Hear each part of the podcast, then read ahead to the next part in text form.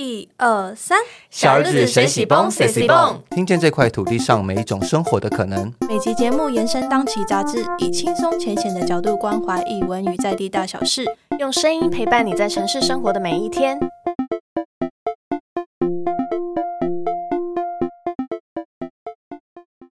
收听小日子谁喜崩的听众朋友，大家好，我是编辑嘉豪。那本集谁喜崩呢，一样是跟文策院的故事现场合作。要来邀请各式的创作者分享他们在创作上的心路历程，以及每个重要故事诞生的瞬间。那本集很荣荣幸邀请到纪录片导演卢英良导演，他将带来他最新的纪录片《神人之家》。那《神人之家》是阿良导演他自己记录他自己的原生家庭。那当初是因为妈妈的一通电话，让导演回到嘉义民雄，那并在三年的时间内记录他与家庭的生活。是一个非常私密但也非常动人的作品。那这部片呢，也拿到今年台北电影节的最佳纪录片、最佳剪辑跟百万首奖。那也同时在这个呃采访的时候呢，也入围了金马的最佳纪录片和剪辑。那今天呢，就让我们很荣幸欢迎阿良导演。导演好，嗨，大家好，我是阿良。那导演想先请安良导演帮我们分享一下《神人之家》故事，以及你当初想要拍这部片的动机。呃，《神人之家》简单来讲，应该就是一个我离开嘉义民雄，我十八岁就离开了，对他离开二十几年以后，然后再回家的一个故事。对，那当初会回去也是就是因为，对，就是因为我妈的一通电话，对他打电话来，他说。就有有空回去带他去拍照，然后他希望他可以在告别式的时候可以用。我不知道为什么，就是当下在听他在讲这件事情的时候，我才理解到说，当他在面对死亡的时候，其实我好像还没准备好要失去他。对，那那时候我就开始在想说，我想去帮他完成这个心愿，帮他做这件事。但是我不知道我回去，我很怕我很就是回去没事做，你知道吗？因为我们家的环境就是回家就就是大家都不讲话，啊一讲话就是吵架，对，那我很怕又回到以前过往在家里的那种噩梦。那我就想说，那因为我是一个影像工作者嘛，我想说，那我就我带摄影机回去好了。那因为我其实也想拍一些东西，家庭影像，然后可以以后自己留念这样子。那也让自己回去的时候有一些工作，让自己忙一点，然后也可以躲在摄影机后面这样子，对，就比较不会跟他们直接冲突。那你第一次带摄影机回去的时候，他们的有说什么话吗？没有，看到你就是没有在出现在客厅，然后前面有一台摄影机，然后开始对他们拍。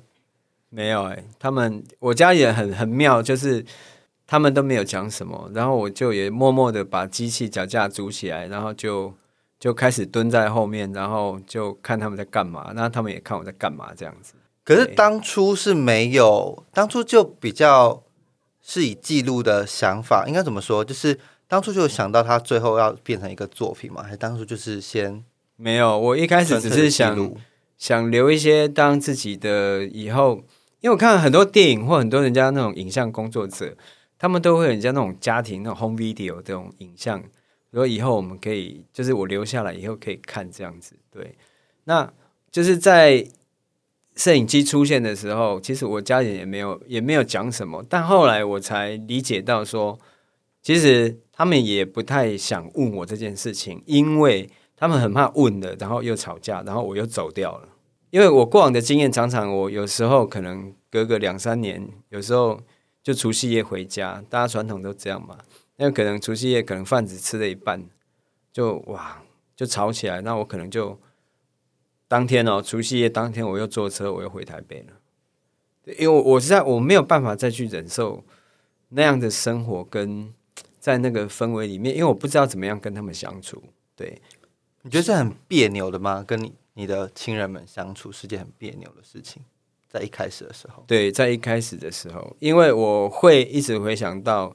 以前在家里就是大家吵架的那一种很不舒服的那种那种气氛，那我宁愿我一个人在外面，我舒服快活一些。那当初呃，所以真的没有任何人，就是连哥哥都没有说，哎，阿良在干嘛？有了，只有我侄子会问而已啊。对啊，但是他的问就会变成一种很好笑的润滑，嗯，他会去跑去跟阿公阿妈或是跟哥哥讲说，哎，他叔叔真的有在拍耶，他那个很帅哦，哇，他机器感你看器材感觉应该很贵这样，对啊，我就刚刚你不要给我碰，对，类似这样，他其实好像家里我我的突然的回家，然后家里多了一台摄影机这件事情。好像有某方面好像也润滑了一些些我们之间的关系，在刚开始的时候，对。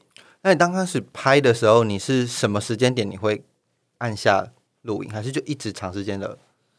嗯，我觉得我应该就是当一个影像工作者，其实有一些有一些自己的一些习惯，对。然后我不太知道说我下意识的那个动作是什么。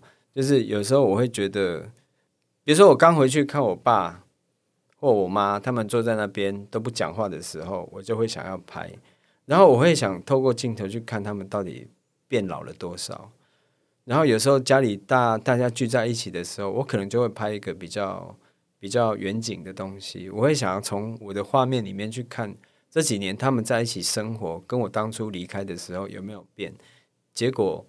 好像也没变，大家也都是不太讲话。因为我蛮好奇，其实大家蛮可以在镜头前面侃侃而谈的。那其实是在比较算在中期开始，中期开始。对，因为一旦因为我我回家了以后，然后慢慢的次数次数变多了，然后大家就开始会有一些比较所谓正常的互动，然后他们就会开始也慢慢忘记摄影机。这件事情，而且他们其实也不知道我到底有没有在拍。这到中期也不知道你到底在，对他们也不知道到底我拿着摄影机对着他们，我是有没有在拍，还是我只是站在那边而已。对，因为我在以前就是刚回去在家的习惯，就是我不会离开我的摄影机，因为一方面我很怕，因为我我侄子这给小哎，对他真的会弄坏你，对他真的会一一扣就给嘞，对吧？他真的会把我器材给弄坏，对，然后。一一方面我是保护我的机器，然后二方面我就是就是很随性的去去做这些事情，对，所以我我我家里人可能慢慢的也就习惯了这件事，对，我觉得在影片中比较看不出来。那安导演当时候那时候这三年间你待在家，大概算起来整个时间大概有真的有多长？就是住在那边，我这个我没有仔细去算过，但就是。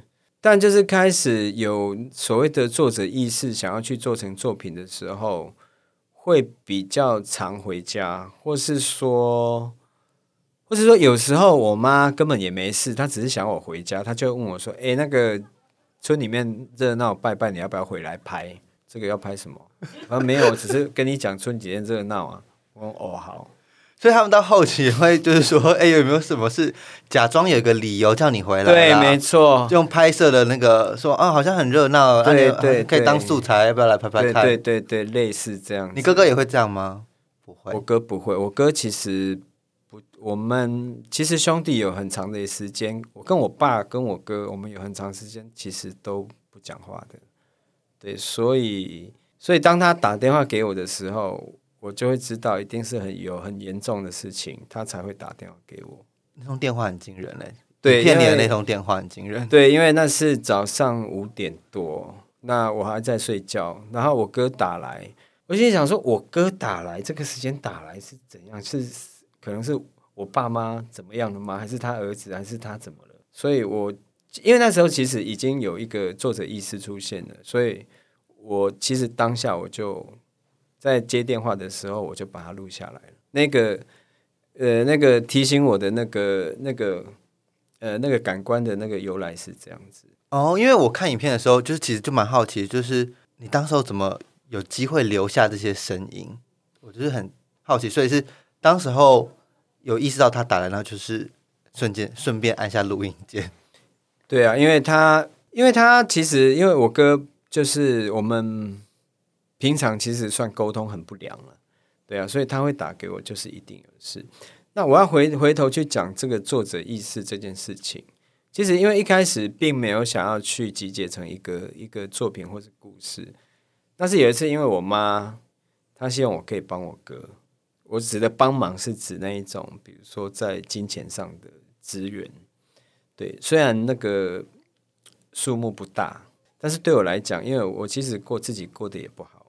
那我说实话，我也我也不知道该怎么办。我只是想说，那那时候拍了一些家庭素材嘛，然后就想说，不然就以这些素材去去做一个短片，试着去拿一些补助，看有没有机会。那我就去参加了新北市的纪录片奖，它就只是短片的结构嘛。那我很幸运的拿到了一些补助，然后我就自己自己剪，然后就是把一些工钱都省下来，然后有多了一些钱，我就去帮他。然后在这个作品短片发表的时候，开始有一些前辈跟一些同行，大家就开始很关心，呃，这个有关于我自己的故事，那之后会怎么样发展？那我的作者意识就慢慢长出来。那另一方面，我也想知道，当我帮了我哥之后，我哥真的就就会顺利吗？那我们之间的关系到底会会变怎么样？对。所以那个时候就会想说，就随着那个缘分，然后也随着自己的感觉，就持续的就也是在家里这样子做一些记录。那慢慢的，其实就开始真的就大家的一些关系啊，然后沟通一些互动，就开始产生了变化。刚刚说的作者意识，那个在真实时间是比较前期就产生出来的吗？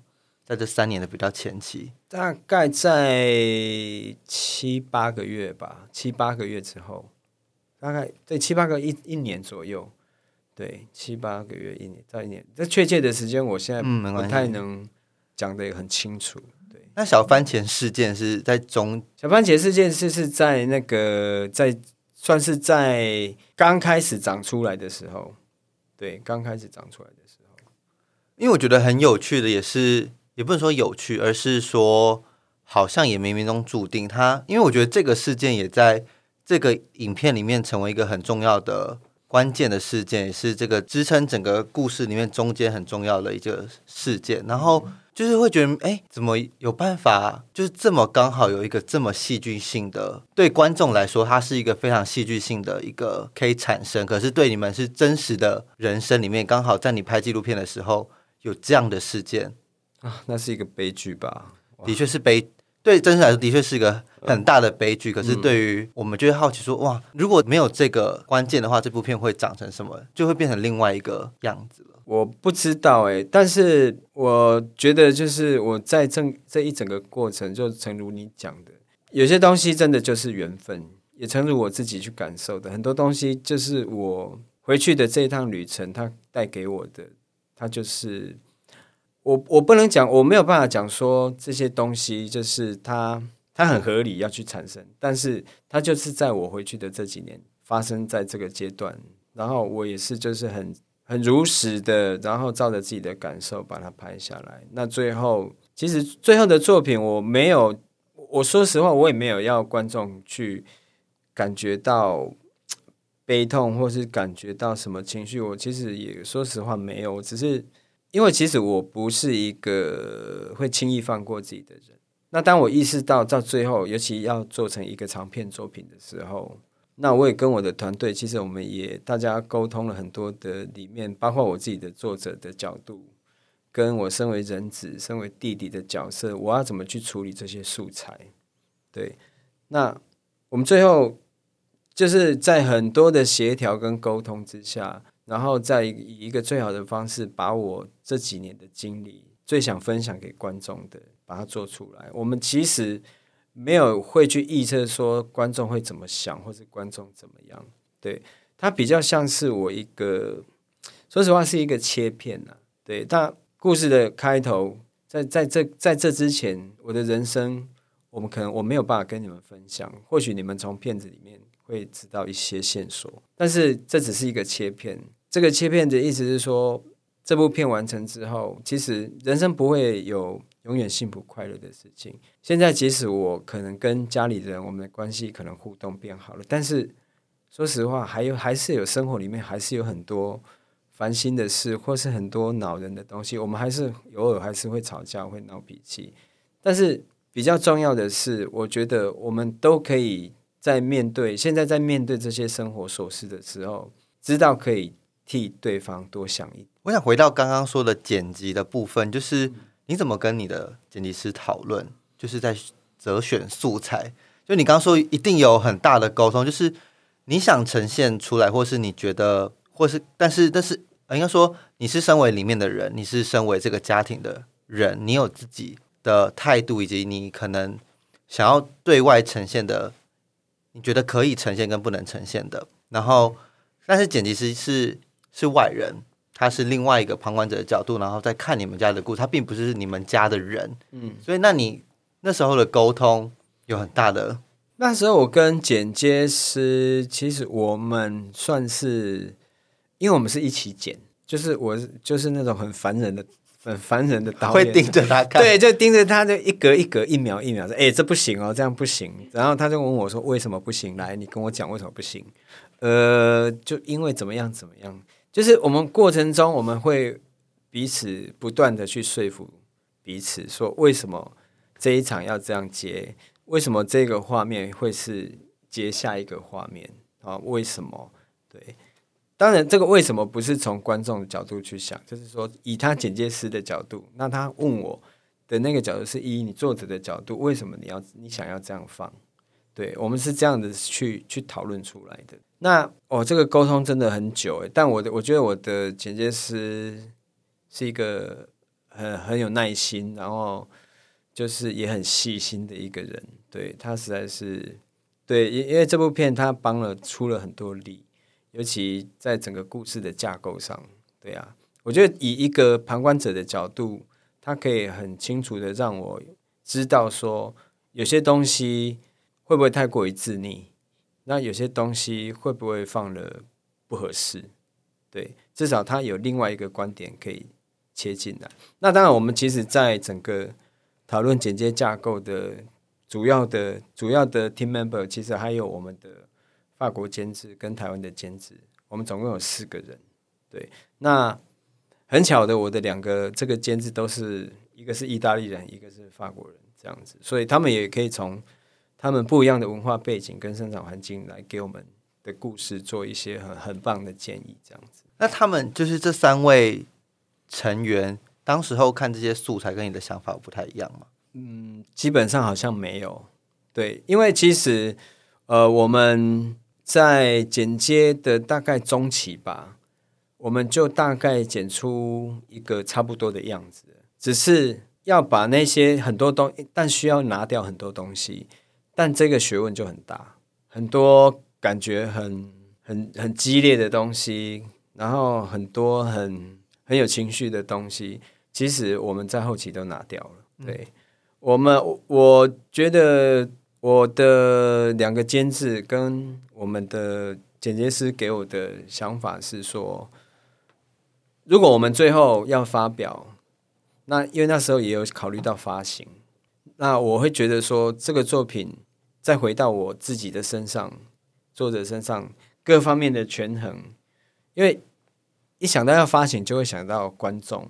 然后观众就会喜欢看比较，你知道比较激烈的东西。但我其实现在片子里面那个已经是我的极限了，对那些东西已经是我的极限，所以我会希望把一些多的东西就尽量拿掉，然后把多一点的观看的那一种感受，我觉得可以留给看的人自己去感觉，对。那我觉得我的这三个伙伴其实他们也都蛮认认同的，但是就是在选择上挣扎了很久，就是对。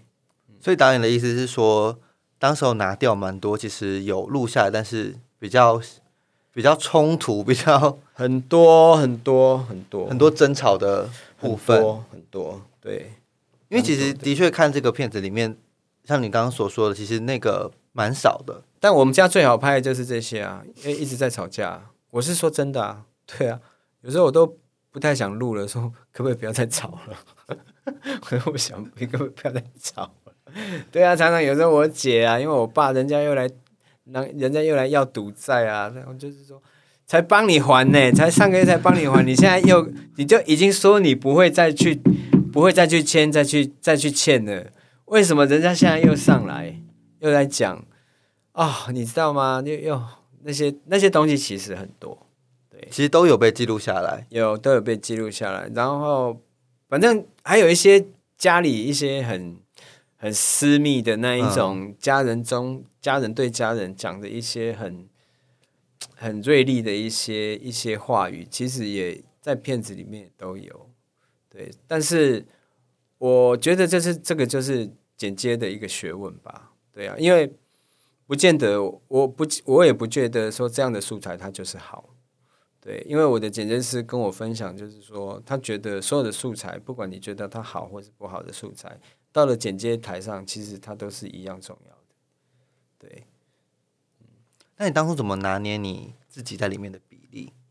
在影片里面你自己出现的那个哦，是他们帮我拿捏的欸，我很不想，我很很不不想入境哎，我很不想入出生可以吗？你也出生蛮多次的，我后面后面其实我我一开始其实我不太，我其实我不不是那种喜欢在拍片的时候一直去问问问我拍摄对象问题的，我不是那一不太是去引导他们。也对你说引导也可以啦，你说引导也对，我不太是这样子的一种个性的人，但是后来我觉得我必须有些东西我实在真是忍不住，因为那些东西有些话我放在家里，我放在我心里已经二十几年了，而且我爸妈都老了，我有些有些有些问题我再不问，我怕我没有机会可以问。所以有时候我真的动没掉，我真的我还是会我还是会问，对啊，所以我到最后我就不会再去在那个角，比如说在身为人子、身为儿子，或身或是身为一个影像工作者的那个三个身份的那种拉扯。后来其实我我可以比较放下，就是我就顺着自己的感觉走就好了。因为大，我想看过影片的人，大家都会对你跟你哥哥在番茄园的那段对话会很印象深刻，也算是刚刚阿良导演说的，就是你可能也是对他有一些疑问，然后你也忍不住想要在那个时刻提出来，大家也会很讶异于哥哥的表现，十分的惊艳，就是我看完就哇，这个人很上镜哎，你说的上镜是上镜头的上镜，还是他很努力的上镜？哪一种？很上镜头的上 很上镜。我就哥一就整个剪辑这个整体看完，就是哇，这个人啊，我以为你会说好会我比较演哦，我是你会说我比较上镜哎，我好难过，我没有，就说我就不想上镜。你看，也也你不能说他会演吧？对，不不能说演，对对对，不能说演，而是说你会很惊讶他在镜头，就是在整个影片里面的呈现，然后这个人在里面很立体的展现出来，嗯，这个人的形象很立体的展现出来，然后他也很真诚的在面对一个镜头在拍摄，然后跟你在对话这件事情。我想我哥应该最后其实不要说我哥，我觉得我家里的人其实最后都已经慢慢真的都忘记摄影机这件事情了。他们后来都不会问我说你到底拍了什么，还是哪些拍了你你不可以用。其实我说实话，我们都没有讨论过这个问题。对，那至于你讲的那一场，那因为它就发生了，那就是我所谓的，就是我那就是我的缘分。那我的缘分也把它拍了下来。那我的缘分是我的剪接师跟我的团队，我们也用了这个素材去结构我想分享给观众的这个这个切片，就是这个作品。对，所以我不知道怎么样自己去定义这个这件事到底是好还是不好，但它很贴切的，它就是我在这个旅程中的缘。你自己剪接完，因为我自己看完的感受，我觉得整部戏大概呃，我觉得要讨论的事情被切分成前后两个段落。我觉得《神人之家》的主题比较在前段被展现出来，对于信仰的疑问，然后对于哥哥的信仰的疑问，对于信仰对这个家庭的疑问。那后期比较着重的会是对我来说比较是你爸爸过世这一段，这你们一家人如何面对这件事情的过程。嗯我觉得两段之间，其实对我来说会有一个转折，两段事情讲的事情不太一样。其实神人家在后期信仰这件事情，你觉得还有一样那么强的比例被呈现吗？其实，其实，在我自己身为作者，我是我我当然我自己觉得是有的，因为为什么嘛？因为你看过片嘛，对不对？其实你像，其实在我后期想要放的那些片段里面，其实跟神明其实还是都是有关系。嗯啊，比如说我爸在那个时候重病的时候，每天我妈都还要煮那个那个蒜头粥给他吃。那是为什么？因为那是神明派的，那是神明指示的。对，那还有还有什么？哎，我好奇，差个问，那个神明指示也是你妈妈问你哥哥？对啊，你哥哥去问的。对啊，对啊，这些也是。然后，哦，像我哥每次每次他还要在下下田的时候，他他还是要拜拜啊。对啊，这些其实呃，那个关联性就。慢慢的，我试着把它收到我们家庭的生活里面，它还是影响着我们。对，那我在后后面，我想想想要呈现的那个感受是，其实我也慢慢接受了这件事情，因为它就是存在我们的生活里面，因为它没有办法被拨开。对，所以后面。我个人，我个人可以跟你分享的是，我我觉得我我的处理当时候的态度是这样子，因为我不想在神明或是在我哥这个身上再去多去质疑，因为在那个阶段，其实我在这个历程里某一个阶段里，我已经放下对神明的质疑的质疑跟叩问，因为那个东西其实有点反向在问我自己。而且我是在替我十八岁的自己在问这些事情，那我觉得我其实我理不出答案的，那我只能接受它，我只能放过我自己，去接受我们我跟我家人活成的这个样子。那你自己去理解他们心中有这些疑问吗？其实有诶，我哥其实自己也片段看那个影片里面看片段看起来的确是有些他讲出来的话是有这个意涵的。对，其实他对。对我们家神明其实也是蛮不爽的。对，一些人人家来问的人都都可以很好，然后对生活或是这来问什么，很多其实都蛮灵验的。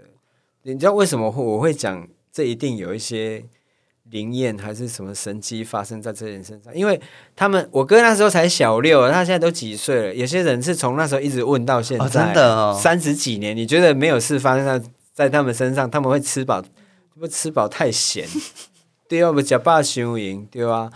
所以啊，所以我哥才会，其实他有有好几度都跟我说，其实他蛮排斥的。他他其实很想，就是可不可以不要再帮人家问神办事？对，因为他自己生活都过不了了，他自己都。对啊，那你你要我帮别人，你要让我基本生活要过得去吧？那你你神明你都不帮我，那你要叫我怎么？你到底要我怎么样？对啊，那后来他自己是因为他他儿子出事，就是出生以后，他才开始觉得说，他还是得继续去尝试每一个机会。对，这包括可能帮神明问问事问事的这这件事情，他还是可能还是要继续做。要不然他他不知道他自己活着的价值到底是什么，那他他会在他儿子眼中会变成怎么样的一个父亲？因为我说实话，我哥很想成为一个好的父亲，就是他不想像我爸那样。但是我爸跟我哥其实也都没有人教他们去怎么样 成为一个好父亲。这说实话也，这说起来其实蛮就是蛮宿命的啦，就蛮宿命的。所以，所以我我哥。对我家的神明，那个叛逆期其实也也也蛮长的，对啊。那我也有有自己也有想过说，像他那样的生活啊，其实他也他也蛮辛苦的，因为其实他没有办法选择他自己的人生，他就一辈子被困在那边，对啊。所以我慢慢对他也有一些觉得对他有一些亏欠，那也会想要，可能也想要补偿他一些什么。就是尽一点我身为弟弟的一个可以做的，能做多少，或许我就帮他一些。这样，他是小六那次之后，他有这个资质，还是他自己愿意要继续做这件事情？我我觉得我我我不知道哎，小因为那时候小六的时候，我们我们好像没办法决定什么事情，好像大人跟你说啊，你就照着做这样子。但是他就是真的，我我我们假设他。通灵这件事是完全成立的。好，然后大人意识到他真的可以的时候，你觉得大人的反应会加注在一个小孩子的身上的那一种期待，他一定会期待说啊，你可不可以帮我问什么？你可不可以帮我问什么？如果是我，我觉得我也没办法抗，我也没办法拒绝，因为你要怎么拒绝？大人都都都这样讲，那我要到底拒绝什么？他有点变成他要有一种自己带天命的自觉，对，变成是这样。他好像也没有办法说自己愿不愿意，他就是被摆到了那个位置，所以也没有说放不放弃的这种选项。没有，对，最最最最这样算悲惨吗？还是最不可理解的就是他也没办法把那个东西关掉，还是让人印象他小六那件事真的很灵哦。很扯，好不好？对啊，扯好不好？很扯欸我我也是后来才知道、哎，我也是后来才知道，对，超扯。然后我才知道，哦，原来我爸是因为这样，真的很扯。不是因为我爸本身就爱赌，但是因为这件事之后，他更加的往下深往下深陷。深陷，你知道吗？一真的是到走火入魔的那一种。对不起，我爸已经，我现在这样讲他。对啊，嗯，好那下一题想要回到就是当初这部片跟文策院合作的契机，以及他们当初文策院有提供这部片什么协助，或者是有帮助到这部片什么吗？哇，文策院，讲到文策院我就很有感触，因为文策院可以说他扮演一个很扭转性的一个角色。对，但当然不是因为你现在问我，然后我很工伤的去，好像要去特意去凸显这件事，因为他们在我的历程里面真的扮演一个很关键性的一个转机的一个角色。因为我其实一直没有想要把它结构成长片，然后发表，因为我一直觉得这是我家我自己的故事，这不干你们的事啊。对我自己一直不觉得说我应该把自己的故事变成一个一个电影作品出来发表这样。那那是因为其实也有很多的缘分推动，就是在我短片完成之后，那其实蛮多人关心的。然后我也在想说，我就顺着这个缘分走，那我就我就自己很安安分分的拍。然后我就开始有一个想说，好，那如果说我今天我要做成一个长片的话，我不再我不再想要在自己照以前的模式这样做，我想要找一个，就是我想要组一个团队来做。那我第一个想法就是说，那我要找一个有国际经验的一个监制。那我就我很幸运的找到我的监制陈喜文。那找到他之后，我们也就在那个时候刚好金马创投在增建，我们就去就去试试看，就去试试看。然后我们也很幸运的入选了金马创投。那在金马创投的那个期间，我们是在 WIP 的项目，然后它会有一个奖项，会有一个奖项。那我们历经了三天的会议的行程之后，然后当然文策院的长官也有来听我们的 pitch，对，然后完了之后，就在那一天，就是在颁奖的时候，就颁就从前面一直颁下来，颁到 WIP 的项目，然后我记得那个是前董事长，对，那就搬完，他把我们今年的 WIP 项目就颁给那时候是颁给柯震年导演的《无声》，还是《无声》什么，反正就是后来他完成的那个片《无声》这样。然后颁完之后，我们就看，我就看看喜文嘛，我们就说 OK 啊，就对啊，我们等一下赶快把酒喝多一点，白来这样子，然后准备要结束了，这样对，就也有来。不过我们参加金马创投其实有蛮多很好的回馈，因为有蛮多欧洲的选片人跟一些策展人都有来，还有我们的法国制片，我们也是在金马创投认识的的。那时候开启了他想跟我合作的这件事情，我也想说这这我家的就是我家的故事，你想跟我合作，你有没有搞错？但是他们很多很多欧洲的这些朋友，他们反馈给我的说，他们都可以从我的故事里面可以反馈到自己身上，或是会去想到自己的家庭的一些某一些状态，所以他们其实蛮鼓励我的，在那前三天的会议里面。哦，那 W 回到 WIP 那第一个项目搬完之后，然后诶，怎么看董事长还在上面这样？然后他就说，我们今年我记得是这样了哈，如果我讲错，对，我们今年看完 WIP 项目之后呢，我们决定再多颁一个奖给纪录片。然后我就又跟陈喜元，我们又互看了，我给纪录片呢、对，我我们好搞不好有机会这样子。结果哎，他真的颁给我们，就颁给神人之家这样子。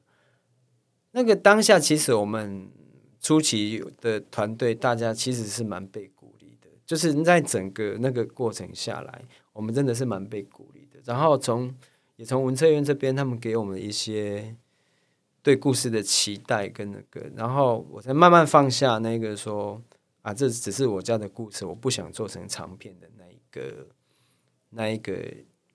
算那个心里面心结，对心里面那个坎，我才慢慢的放下。对，所以他们在这里面其实扮演了一个很重要扭转的角色。然后后期他们也投入我们的国际的国际的那个那个计划的全名，我不太会讲哎，就是他们也后来也投投，就是也投资了我们这国际，好像是国际发展计划还是什么，对。那也帮我们，就是在在在整个预算上可以很，就是可以足够的去把片子完成。所以他们其实这部片其实整个历程里面有几个，就是都蛮重要的一个，就是每一个阶段都有很多的贵人、很多的单位、很多的机构这样子。对，那。文策院担任的那个角色，刚好是一个很关键、很扭转，就是这整部片变成长片的一个推手。对，如果当时没有得奖，会不会就没有了？有，我觉得有可能。我我觉得有，当然我不是以奖项去定义这个事情。对，因为在那一个很你不知道该如何走下去的那个阶段，会突然有人就是。拉你一把，说其实你可以上，你可你可以往前走的，嗯，叫你继续做。对他，你是可以往前走的。那个那个东西是在那个阶段，对我们团队来讲，其实必须的，很重要，其实很重要。对，但这样讲其实也是蛮现实的。对啊，就是这样啊。那如果没有得奖，我也不知道我们会怎样。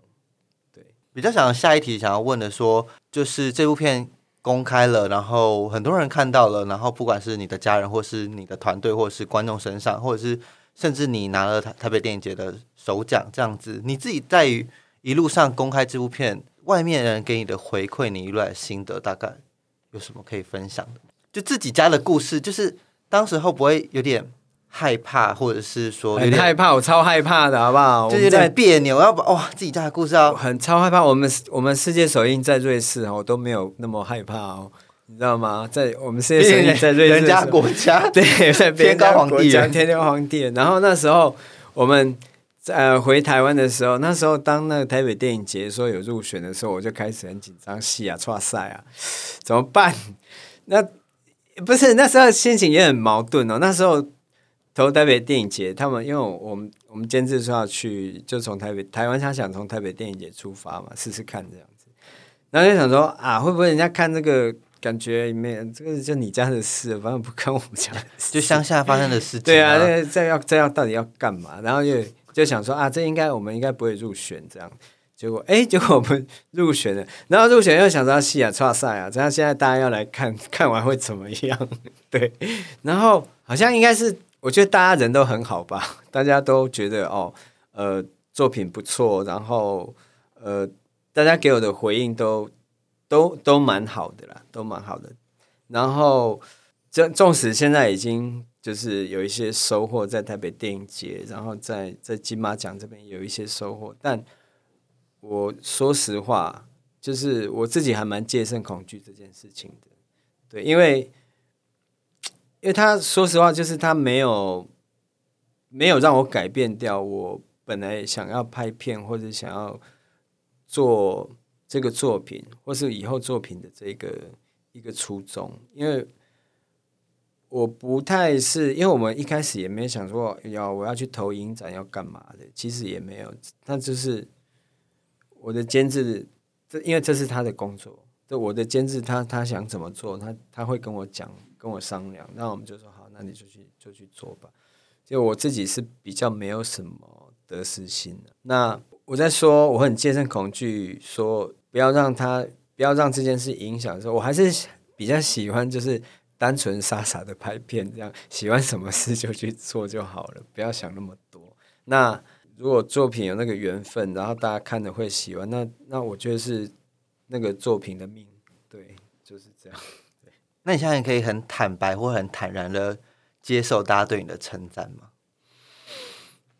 嗯，还是不太行，因为其实我我是一个很讨厌自己的人，对我不太会觉得自己怎么讲自己要，比如说我自己很好，然后你们称赞我，我会觉得哦，我也自己很棒，我会我会我比较会有小剧场在心里，就是说啊，这个都是这是这一路来很多人给的，很多人帮忙得来的一个善缘，对那。就好好的珍惜，那好好把剩下作品以后，比如说该像今天来录录音也是，把这些事做好，然后再回到自己的那一个，就是说还要我可以应该可以再更好。那我希望再去拍一些别的东西。哥哥看完有给你什么回馈？没有哎，我们没有讨论这个事情。你也不你也不想问？我我我我我不太想问，我也不太敢问。对，那妈妈有吗？妈妈没有看，妈妈到现在都还没看，因为她脚不方便。我妈现在应该脚不舒服，所以她那天在嘉义上映的时候，她没有去看。对，那有了，我可能会找时间在家放给她。对，在家放给她看，会还是会找时间。那最后，其实这一题是我也是出自我自己看这部片的感觉，就觉得呃。尽管一开始或这个片的片头一开始呈现是这个家庭里面它有很多的纷杂，有很多争吵，可我觉得在很多后期导演或是你跟你的团队里面选出来的这些片段里面，它是有非常多这个家里面这这些家人的关系是很有爱的瞬间。嗯，我觉得比较对我来说比较大，不好意思，我要爆雷一下，就是呃，我很印象很很深刻是。弟弟哭的那一段，我觉得他是真的在关心他爸爸。是啊，是。然后我觉得那个那个当下他哇，很惊人，他就走到外面，然后他就自己哭了，然后再回来，然后他跟他爸爸的互动，那个对我来说是非常，就是这一家这个家庭里面还是有这么真诚，然后在关心彼此的那个爱的瞬间。那对你来说，从这部片里面你最后选的片段，就哪一个片段对来说是你自己？觉得珍贵啊！好险我有拍到，我还好险我有记录到这个瞬间，应该是片尾吧，ending。对啊，我觉得那是我身为人子在这这这趟旅程里面想要去做的一些事情。他对我去怎么讲？对我母亲的那一种弥补，对对对他的这种弥补的那一种可以。对，可以弥补他，我觉得是我现阶段想做的事。那所以我很庆幸，我那时候有有去做。对我应，我觉得应该是是那一段。那个是你们后来约的吗？对啊，后来约的，后来约的。啊，约那一段也是弄，也是弄很久。我那个作者意思也是一在吵架，就是说要不要拍这个？到底我问我的团队是大家一起一直问，他会被我烦死。要不要拍这个？再要拍吗？这不要拍。那个是你的是最后面了嘛？就是以现实的时间来说是没有没有，那是在中后中后期，对中后期，对。然后呢，我的我的团队，我的几个制片跟监制就就他们很他们很很怎么讲，想也想了很久，就就跟我大家也讨论了很久，跟我说没关系，你觉得这件事情很重要，对不对？但是你想你想这样想拍，你就去拍，对。那如果你想再多找一个人去拍也没问题，对，就是你就回到当初你想留下家庭影像的那个初衷就好。最后没有用也没有关系，我们就是大家花这个钱帮你完圆，帮你跟妈妈圆这个梦。对，那你多一机拍也没有关系，就好好的把这个很珍贵的时刻留下来，这样子。其实我有被他们感动诶，对啊，所以我后面就很放放开心的去好好的去。去找到那个我曾经去过我觉得最美的地方，分享给我妈。对，所以就带她绕了台湾几半圈。我当下看到想说，哎，怎么会约在台台北的宜兰？对对对，应该宜兰那边。因为那是我看过最最漂亮的海，我想啊，对我想分享给她。对，然后我们也很认真的去申请了台铁拍摄许可，那都要花钱的，对啊，然后还在找另外一个摄影师、另外主人来拍，那个都要花钱的。但我真的，我觉得我的团队真的都对我很好，他们某方面他们也也都蛮鼓励我的啦。对啊，就是我有被他们感动，就是 对啊。所以在后面也是最后面剪辑才决定用那个镜头做结束嘛，就是用那个片段当成对。也是最后，我们其实应该一开始我们也没有想过故事要怎么结构，只是有一个大概的样子。